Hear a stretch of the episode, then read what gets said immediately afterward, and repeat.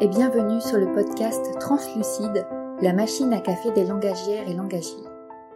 Je suis Orane, traductrice, entrepreneuse et cofondatrice avec Gaël Gagné du site Tradupreneur. Parce que traducteur rime aussi avec entrepreneur, nous avons eu envie de créer ensemble, en alliant nos compétences, un espace et des ressources dédiées aux professionnels de la traduction qui ont aussi un esprit d'entrepreneur.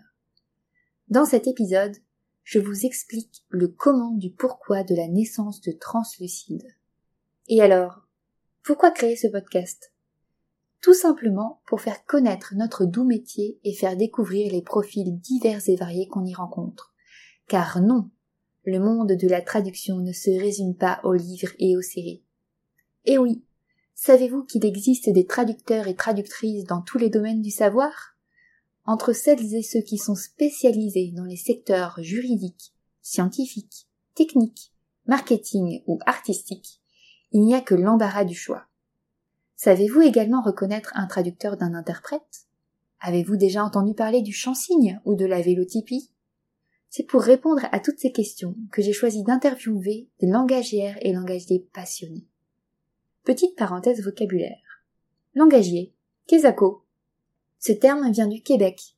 C'est donc un québécisme, et il désigne les spécialistes des questions de langage, c'est-à-dire les linguistes, les terminologues, les traductrices et les traducteurs, les réviseurs et réviseuses, les correctrices et les correcteurs, etc.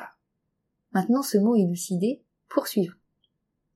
Si l'on en croit le célèbre adage italien traduttore, traditore, la traduction reposerait sur l'art de la trahison à ce podcast de vous partager maintenant d'autres définitions et de redorer le blason d'une profession bien trop souvent absente malgré sa grande présence.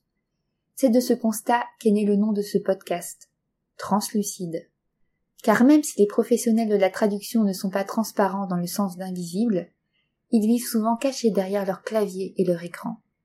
On ne mesure alors pas à quel point ils sont importants au quotidien dans les communications humaines, de véritables passeurs de culture qui bâtissent des ponts entre les langues.